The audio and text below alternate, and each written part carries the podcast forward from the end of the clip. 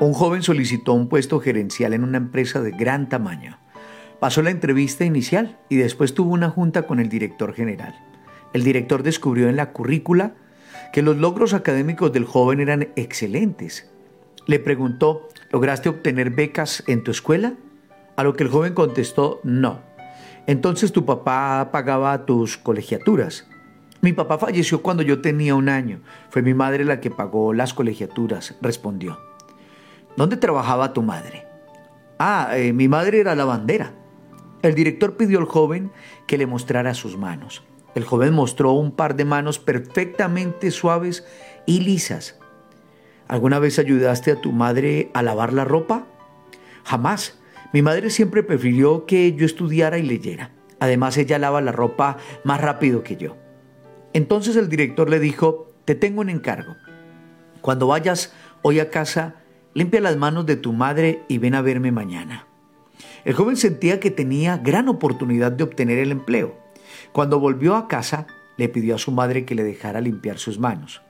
Su madre se extrañó, le dio gusto, pero con sentimientos encontrados mostró sus manos a su hijo. Lentamente el joven limpió las manos de su madre. Las lágrimas bañaron su rostro mientras lo hacía. Era la primera vez notaba que las manos de su madre estaban muy arrugadas y llenas de moretones. Algunos le dolían tanto que su madre hacía gestos de dolor cuando él los tocaba. Esa fue la primera vez que el joven se dio cuenta de que esas manos lavaron ropa diariamente para que él pudiera ir a la escuela. Las heridas fueron el precio que ella pagó por la educación y el futuro de su hijo. Al terminar de lavar las manos, el joven silenciosamente lavó el resto de la ropa de su madre. Esa noche, madre e hijo hablaron por un largo rato. A la mañana siguiente el joven se presentó en la oficina del director.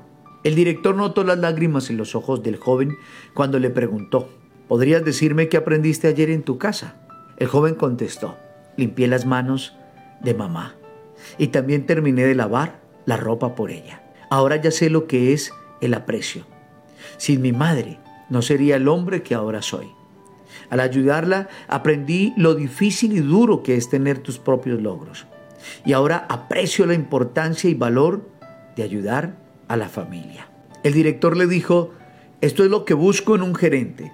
Quiero reclutar a una persona que valore la ayuda de otros.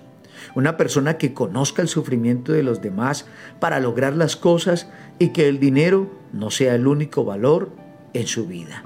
Quedas contratado. Un niño sobreprotegido y a quien se le ha dado todo lo que pide desarrollará una mentalidad con derechos y siempre será egoísta. No le importarán los esfuerzos de sus padres. Si somos este tipo de padres sobreprotectores, estamos realmente mostrando amor o estamos destruyendo a nuestros hijos. Tus hijos podrán vivir en una gran casa, comer una gran comida, aprender, qué sé yo, piano, tener una gran pantalla de televisión, pero cuando cortes el césped, deja que ellos lo experimenten también. Después de comer, permite que ellos laven sus platos con sus hermanos y hermanas. No es porque no puedas contratar a alguien que haga esa labor, sino porque debemos amarlos de forma correcta. Quieres que entiendan que no importa qué tan ricos sean sus padres, algún día tendrán canas, al igual que esta mamá del joven de la historia. Y sí, cuando un hijo hace algo ingrato hacia nosotros o alguien muy querido, ¿cuánto lo sentimos, verdad? ¿Cuánto nos duele? Creo que el problema de la ingratitud em, es mucho más que simplemente un descuido. Es en verdad grave cuando consideramos cuán ingratos hemos sido para con Dios. Y quiero recordarte algo, y es que si tú y yo hoy podemos disfrutar de su vida, de su salvación, de su amor eterno, es precisamente por esas heridas. Y no solamente en sus manos, fueron esas heridas en sus manos, en sus pies, en su cabecita cuando pusieron esa corona de espinas. Fueron esas heridas que marcaron la entrega de toda su sangre por nosotros en esa cruz. Y yo quiero invitarte a que hoy te preguntes si hoy por hoy agradeces exactamente eso, su voluntad. Agradeces su salvación.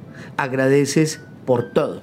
Y quiero compartirte lo que dice el manual de la vida al respecto. Lo primero que quiero compartirte es el llamado que nos hace su palabra a ser agradecidos por todo. Dice en Efesios capítulo 5 versículo 20, dando gracias siempre, gracias por todo al Dios y Padre en el nombre de nuestro Señor Jesucristo.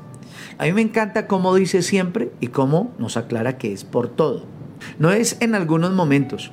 Das gracias a Dios por los alimentos y la pregunta es, ¿cómo lo haces? ¿Lo haces superficialmente o lo haces con todo tu corazón y con toda la conciencia de que Él es tu proveedor y que estás disfrutando de esos alimentos porque Él así te lo permite? Y no solamente eso, dar gracias por el apetito. ¿Has dado gracias por las cosas que hay en tu casa? ¿Te has pasado eh, físicamente o haciendo un recorrido mental por los muebles que tienes, los electrodomésticos que tienes, la cama que tienes? ¿Eres consciente de que disfrutas lo que disfrutas porque Él lo permite? ¿Agradeces por el aire que respiras y que puedes respirarlo? Creo que los que pasamos por la experiencia del COVID, eh, realmente tiene peso esto.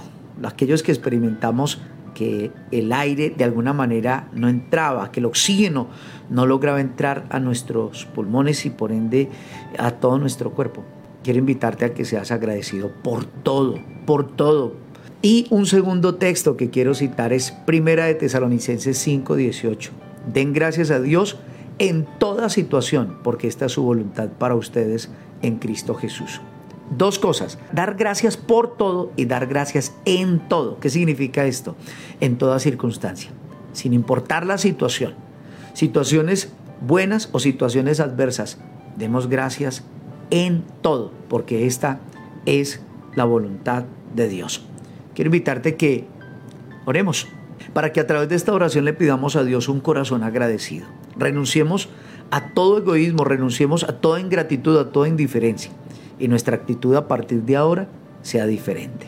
Padre, aquí estamos delante de ti. Soy un convencido que tú también quieres, al igual que aquel, aquella historia, aquel director de esa empresa quería contratar un gerente que valorara el esfuerzo de los demás. Estoy seguro que tú también quieres reclutar para tu ejército esos hombres y mujeres que están dispuestos a sembrar vida en otros. Tú quieres contratar Tú quieres tomar el corazón de aquellos que son agradecidos. Hoy nos disponemos para hacerlo. Hoy queremos desprendernos de esas actitudes con las que hemos menospreciado a aquellos que están a nuestro lado. Hemos menospreciado a tanta gente, hemos menospreciado el esfuerzo de tantos que tú has usado para bendecirnos, pero sobre todo te hemos menospreciado a ti. No hemos sido conscientes de tus heridas, aquellas heridas a través de las cuales ha llegado nuestra salvación y la sanidad a nuestra vida. Hoy renunciamos a toda ingratitud, hoy te pedimos perdón y hoy permitimos que nuestro corazón se llene completamente de ti para ser agradecidos por todo y en toda situación, así como es tu voluntad. Gracias te damos, Señor, y quedamos en tus manos con tu bendición que derrama sobre nuestras vidas. En el nombre de Jesús. Amén y amén. Queridos amigos, estimados oyentes, qué bueno fue este café caliente para el alma. Mi nombre es Jaime Prada, mi número de contacto desde Colombia 301-768-9242. Que Dios te siga bendiciendo rica y abundantemente.